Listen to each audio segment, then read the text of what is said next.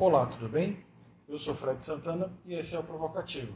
Nesse podcast, eu converso sobre as principais notícias da semana que são destaque no site vocativo.com. Nesse episódio, não poderia deixar de ser o Mar no centro da maior crise institucional da República Brasileira desde a redemocratização. E ainda, o senador Eduardo Braga mudou de lado na CPI da pandemia no Senado? E por último, a a polêmica das duas CPIs na Assembleia Legislativa do Amazonas. Vem comigo.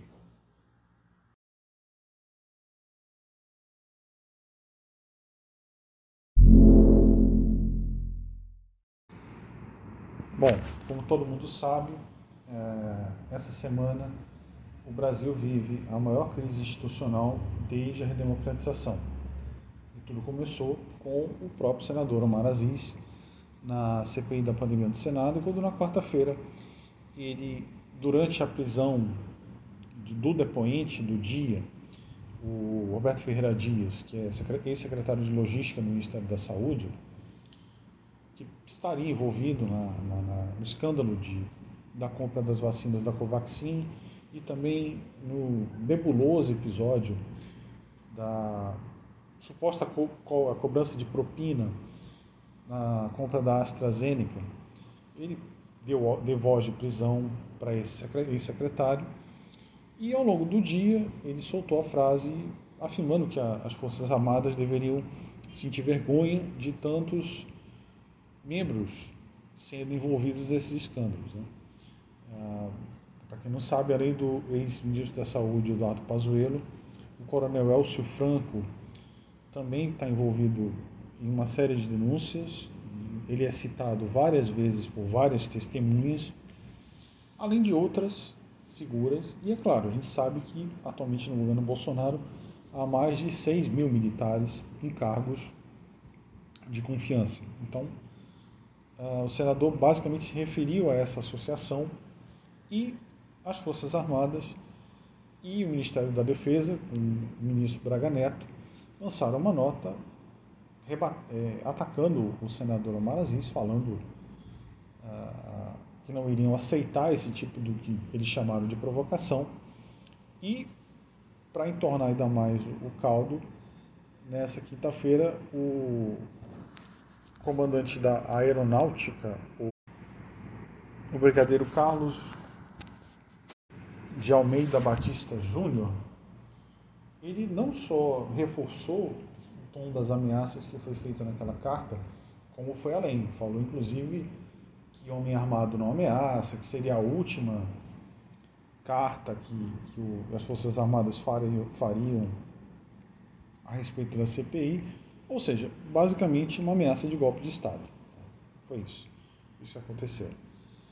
Ah, é importante a gente destacar isso, né? Porque como o nosso papel enquanto jornalistas, é registrar a história, não deixe de ser curioso que as Forças Armadas se sintam mais, nesse momento, incomodadas com a crítica de um senador, que é justa, porque a menos que eles tenham sejam ingênuos o bastante de pensar que em qualquer segmento só existam pessoas necessariamente boas ou pessoas necessariamente ruins, existem pessoas no Exército, na Aeronáutica, na Marinha, em qualquer segmento, existem os bons e existem os maus.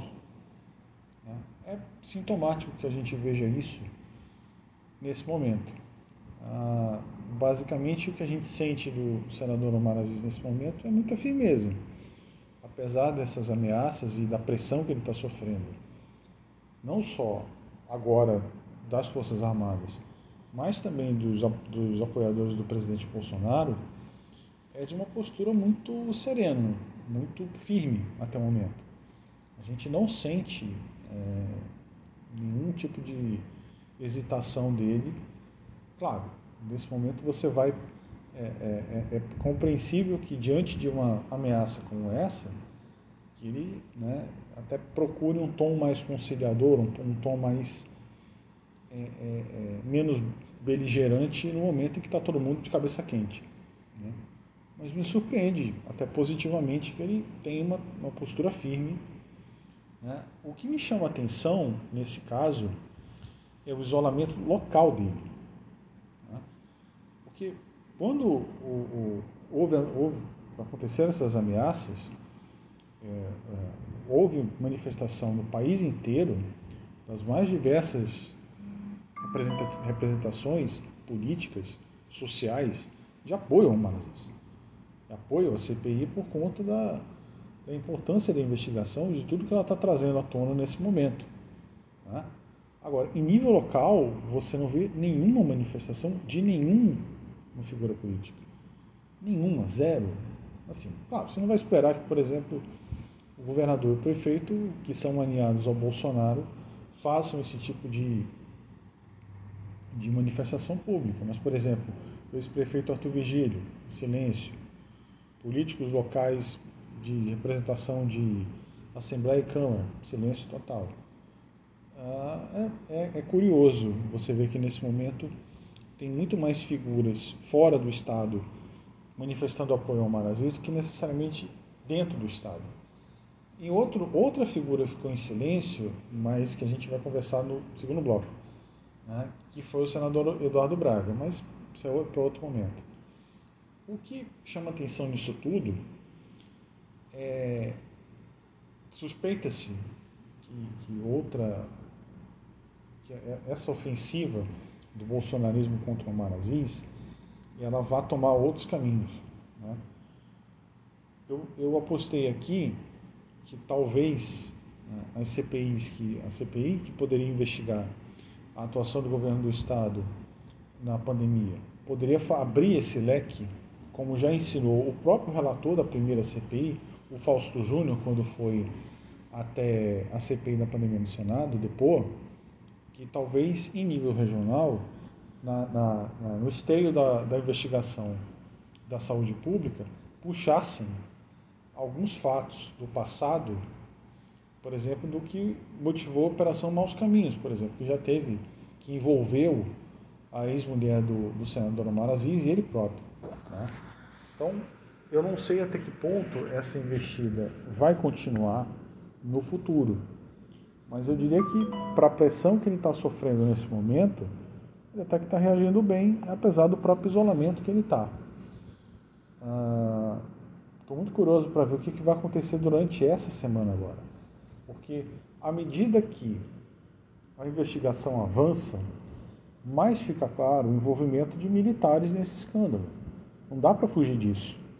Não dá para dizer que todos os militares que forem citados eventualmente são culpados. Isso a investigação é que vai dizer. Mas cada vez fica mais claro que em algum momento eles, vai, eles vão ter que ser confrontados na sua responsabilidade. Por exemplo, uma pessoa que a gente pode afirmar categoricamente que tem o que responder na justiça é o ex-ministro Eduardo Pazuello. Por toda a atuação dele no atraso da compra das vacinas e na crise de oxigênio em Manaus. Então, agora, outro, outro ponto. O coronel Elcio Franco, que é, é, ainda faz parte do, do, do governo Bolsonaro, continua sendo citado. Então, será que o Omar vai continuar essa ofensiva no mesmo, com, o mesmo, com o mesmo ímpeto? Ou será que essas ameaças vão fazer ele recuar? Difícil. Até o momento ele está em nível local, a gente sente, não sente nenhum tipo de, de, de receio ou de medo dele, apesar dessa, dessa pressão que ele está sofrendo. É muito forte. Né? A gente está vendo uma escalada de autoritarismo nunca vista na, na, na, desde a redemocratização.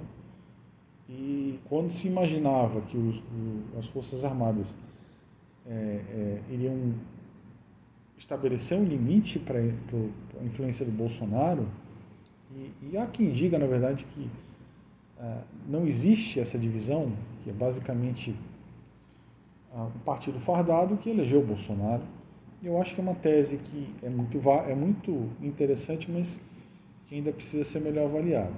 Voltando para o Omar Aziz, eu estou curioso para ver como é que vai ser a reação dele essa semana. Porque em dado momento vão ter de avançar. para os militares realmente, assim, de quebrar sigilo, de ver o que esse sigilo, a quebra desse sigilo vai trazer, talvez fazer novas, novos depoimentos, agora na condição de investigados. E como fica um eventual, ou até acareações podem, podem acontecer, será que ele vai manter o mesmo ímpeto? Quando foi o, o Pazuello depor, o Omar, ele, até o René Calheiros, a gente percebeu que não foi, o mesmo, não foi a mesma força, não foi, não foi o mesmo nível de cobrança de outros depoentes. Há quem diga que, inclusive, a pressão dos militares já aconteceu naquele momento. Agora, essa pressão se tornou pública. Então, resta saber como ele vai reagir quando, ah, basicamente, a democracia está em risco. Eu estou curioso. Eu realmente é, acho que ele está uma panela de pressão muito forte sozinho. Mas tá, em nível local ele está sozinho. Em nível nacional, não. E aí chama atenção para o segundo bloco.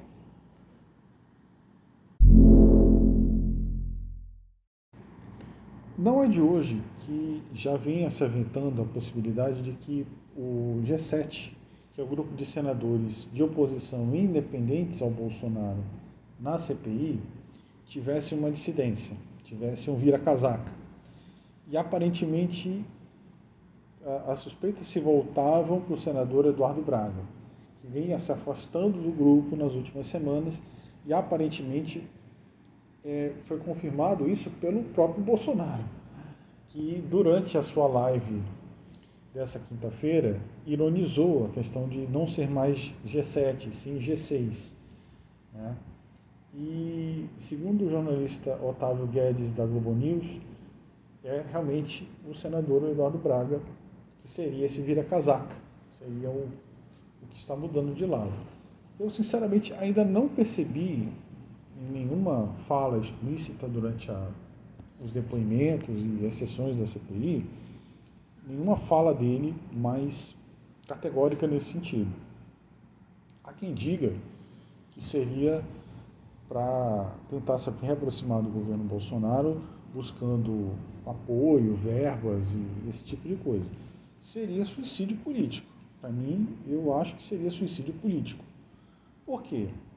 É, todas as pesquisas que a gente tem divulgado, têm sido divulgadas para a imprensa, mostram a popularidade do Bolsonaro derretendo. É, todos, todos os indicadores de, de opinião ele vai muito mal. Aprovação, reprovação, avaliação pessoal, avaliação do governo, agora até associação de, a, ao escândalo de corrupção, a população já vê. A população já associa o governo Bolsonaro a casos de corrupção. Então, o último item que ele tinha de, de propaganda, o último item que ele tinha de, de positivo diante do seu eleitor, que era a, o, o, ser um governo sem escândalo de corrupção, isso já caiu por terra. Então, é se associar a esse a essa figura que nesse momento não é nem a gente não sabe nem se vai ter eleição. Essa é a realidade. Chegou num ponto de, de, de tal tensão no país que você não tem confiança que vamos ter um processo eleitoral ano que vem e se tiver definitivamente vai ser o mais tenso e, e, e belicoso da nossa história. Né? A gente tem, tem as pessoas têm, ah, estão lidando com esse assunto com medo. Medo de violência física na, nas ruas, nas manifestações de, rua, de, de, de partido, nas, nos comícios, nas carreatas, nas caminhadas. É, o temor pela segurança é real. Então, o Bolsonaro hoje, ele não é uma figura que, que conte com a, maior, com, com, com a maioria da população. Na verdade, ele está cada vez mais isolado naquele grupo de 25%, 23% de aprovação que ele tem, que é o núcleo fiel dele, e não vai diminuir. Ah, e assim, a gente fala, no contexto de uma eleição, não conta só a figura que você cola, conta a figura que está contra você. E esse é, esse é o grande problema. E, por exemplo, se tudo correr como se imagina. Você vai ter Lula, Bolsonaro, Ciro Gomes, Dória, eh, mais dois ou três. É. Isso se reflete em nível local, dependendo inclusive de como é que vai ficar o, o, a configuração das eleições em termos de chapa, com a reforma do Código Eleitoral que está sendo está sendo está sendo está tramitando na Câmara, é, a gente não sabe inclusive como vai ficar isso ano que vem. Então é, é muito complicado você associar sua imagem a um presidente que é nesse momento impopular para a maioria da população, que ele é associado à violência institucional grave, que as pessoas veem nele uma tentativa de ruptura institucional, golpe de Estado mesmo. Vamos imaginar que a tensão que a gente está vivendo nesse momento, ela passe. Que os bastidores da política se resolvam e o Bolsonaro vai capengando desse jeito até o ano que vem, que eu acho que não vai acontecer. Ou ele melhora ou ele deteriora de vez. Né? Igual, igual o que está acontecendo, acho muito difícil. O senador como Eduardo Braga se associar a isso, pode ter. Se ele está tentando buscar uma tábua de salvação, ele pode achar uma âncora, na verdade. Vai jogar ele lá para baixo. Porque pense no seguinte, na seguinte situação. Chega Bolsonaro no que vem com a popularidade nesse nível para pior, uh, com em contrapartida o Lula que tem uma, uma, uma, base no Amazonas muito fiel, muito antiga, ele teve uma, sempre teve votações expressivas aqui, a Dilma teve votações expressivas aqui. Pense no, no, no que vai acontecer se essa situação se levar até lá. Se ele, ele acha que, porventura, verba, esse tipo de coisa, vai garantir eleição para ele num cenário tão acirrado, em que uma série de outros fatores vão contar para o eleitor, eu acho um suicídio político. É, é, é extremamente arriscado, para não dizer fadado ao fracasso, essa, essa estratégia. Embora, como eu digo, eu não, eu não tenho visto essa postura tão alinhada ainda. Se isso vai acontecer em, em um momento que ele julgar mais cômodo, não sei. Mas eu também não estou vendo esse alinhamento todo ainda não. E eu acho que ele próprio está tá percebendo que talvez não seja é, exatamente a melhor alternativa embarcar de vez no bolsonarismo, porque até porque tem outra coisa também. É, em 2022 o, o candidato do Bolsonaro ao Senado parece estar muito claro.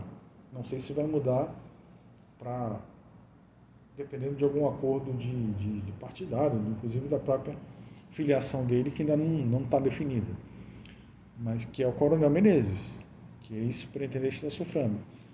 Ele, se, pelo menos ele coloca, ele se coloca como candidato ao Senado pelo bolsonarismo em 2022. E está muito claro que é o, o Bolsonaro se, se, ele, se tudo continuar caminhando, né, tivermos eleição, tivermos uma disputa política minimamente né, racional, parece cada vez mais difícil, ele vai precisar melhorar a, a, a, a sua inserção no Senado, que é uma das casas que aonde ele não tem essa influência toda. Se ele tem o centrão na Câmara, no Senado ele não tem esse, esse apoio. Isso está cada vez mais claro, inclusive, pela dificuldade que ele tem de articulação na própria CPI. Então, ele vai precisar de alguém que seja realmente alinhado com ele em estados que ele possa eleger senadores, como por exemplo Amazonas. Acho que ele deveria investir, se ele talvez tivesse uma, uma, um apelo maior com o público evangélico, por exemplo. Porque o, o Menezes, ele, ele disputou em 2020 a prefeitura, ele foi com 11% é uma, é uma, é uma votação que pode garantir para ele uma vaga, uma vaga na, na, na Assembleia Legislativa. Né? Mas não acho que isso vá dar a ele capacidade de disputar algo maior do que isso. O Senado, por exemplo, essa votação nesse momento, tivesse o governo Bolsonaro uma grande aprovação, até poderia ser, mas não é o que está é está aparecendo nesse momento. Então, eu não acho que essa mudança de casaca do Eduardo Braga tenha muito futuro. Primeiro porque é praticamente impossível que o próprio Bolsonaro confie nele. Né? Alguém que fez parte do G7, se você, todo mundo que conhece o Bolsonaro sabe que se tem uma coisa que ele preza é, é de alguém fiel a ele. Fiel não, subserviente a ele. Ele gosta de submissão. Algo que o Eduardo Braga não parece ser nesse momento. Então, não acho que seja uma, uma estratégia muito inteligente da parte do senador, se ela se confirmar.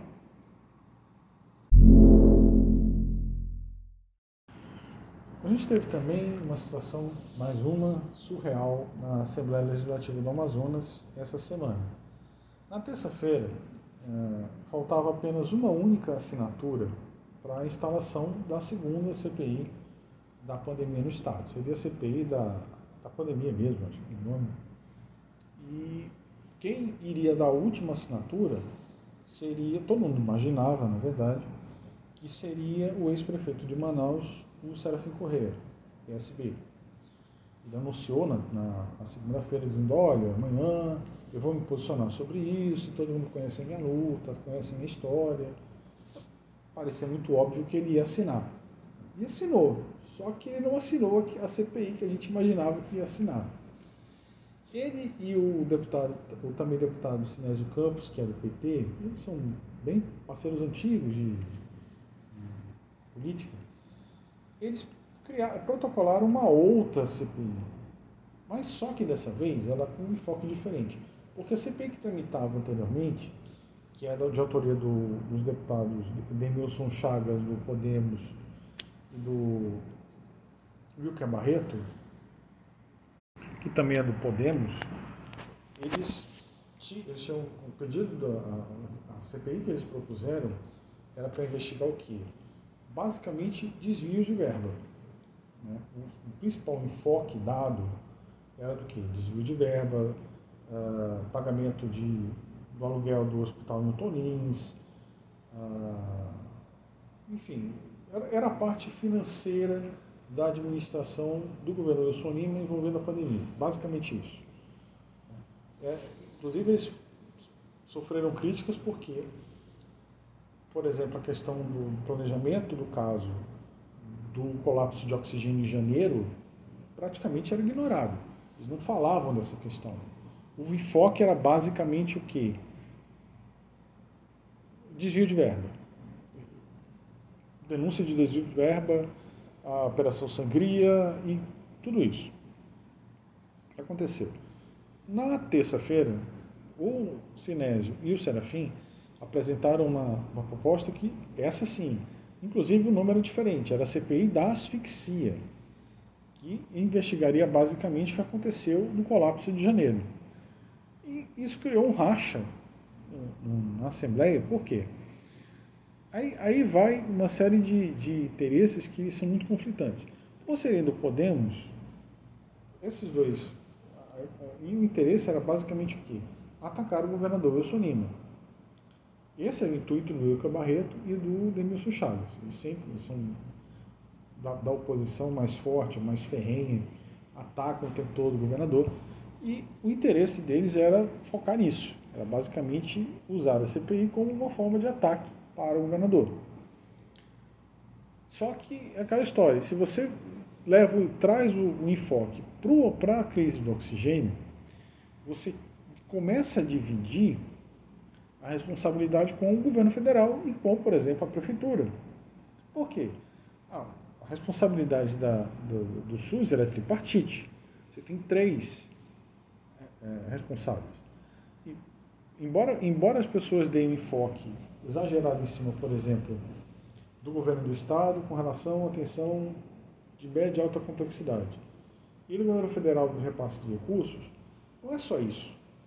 Em toda uma a, estrutura do SUS, ela, ela não é tão central, não é tão dividida quanto se parece. Você tem, por exemplo, o planejamento da pandemia, testagem, monitoramento de casos, decretação de lockdown, e tudo isso tem, por exemplo, participação da prefeitura também.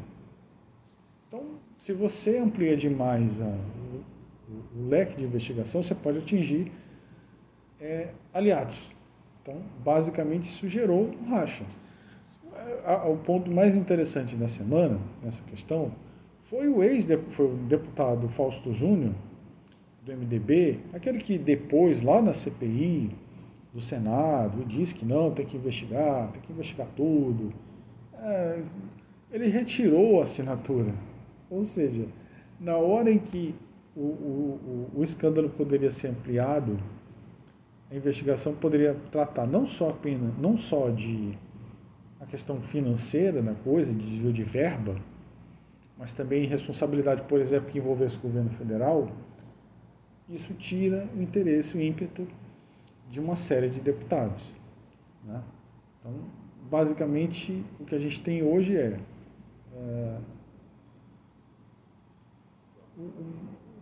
a tentativa de migrar as assinaturas da CPI da pandemia para a CPI da, da, da asfixia, só que isso começa a, por exemplo, os, os deputados mais ligados ao bolsonarismo já não querem embarcar. O próprio Fausto Júnior é um deles. Ele não quis embarcar. Tem muitos outros que também estão, apesar do, do mais bolsonarista de todos, que é o delegado Péricles, ter assinado. Enfim, nem todos têm interesse nessa investigação, porque pode, inclusive, afetar aliados. Então, a gente tem o quadro de ter, uma, ter duas CPIs, uh, nenhuma das duas tem as assinaturas necessárias, e a investigação que deveria correr não corre. Está parada, e lá se vão quase oito meses do pior momento da história de Manaus do Amazonas. É, morreram, nunca morreu tanta gente quanto em janeiro e fevereiro desse ano aqui. E até hoje a gente não tem uma investigação. A gente não tem nada em nível estadual para apurar a responsabilidade dos, dos poderes públicos nesse massacre. Essa é a realidade. Por interesses partidários pessoais, você não tem nenhuma investigação, nada, absolutamente nada até hoje no nosso estado, que é lamentável. Enfim.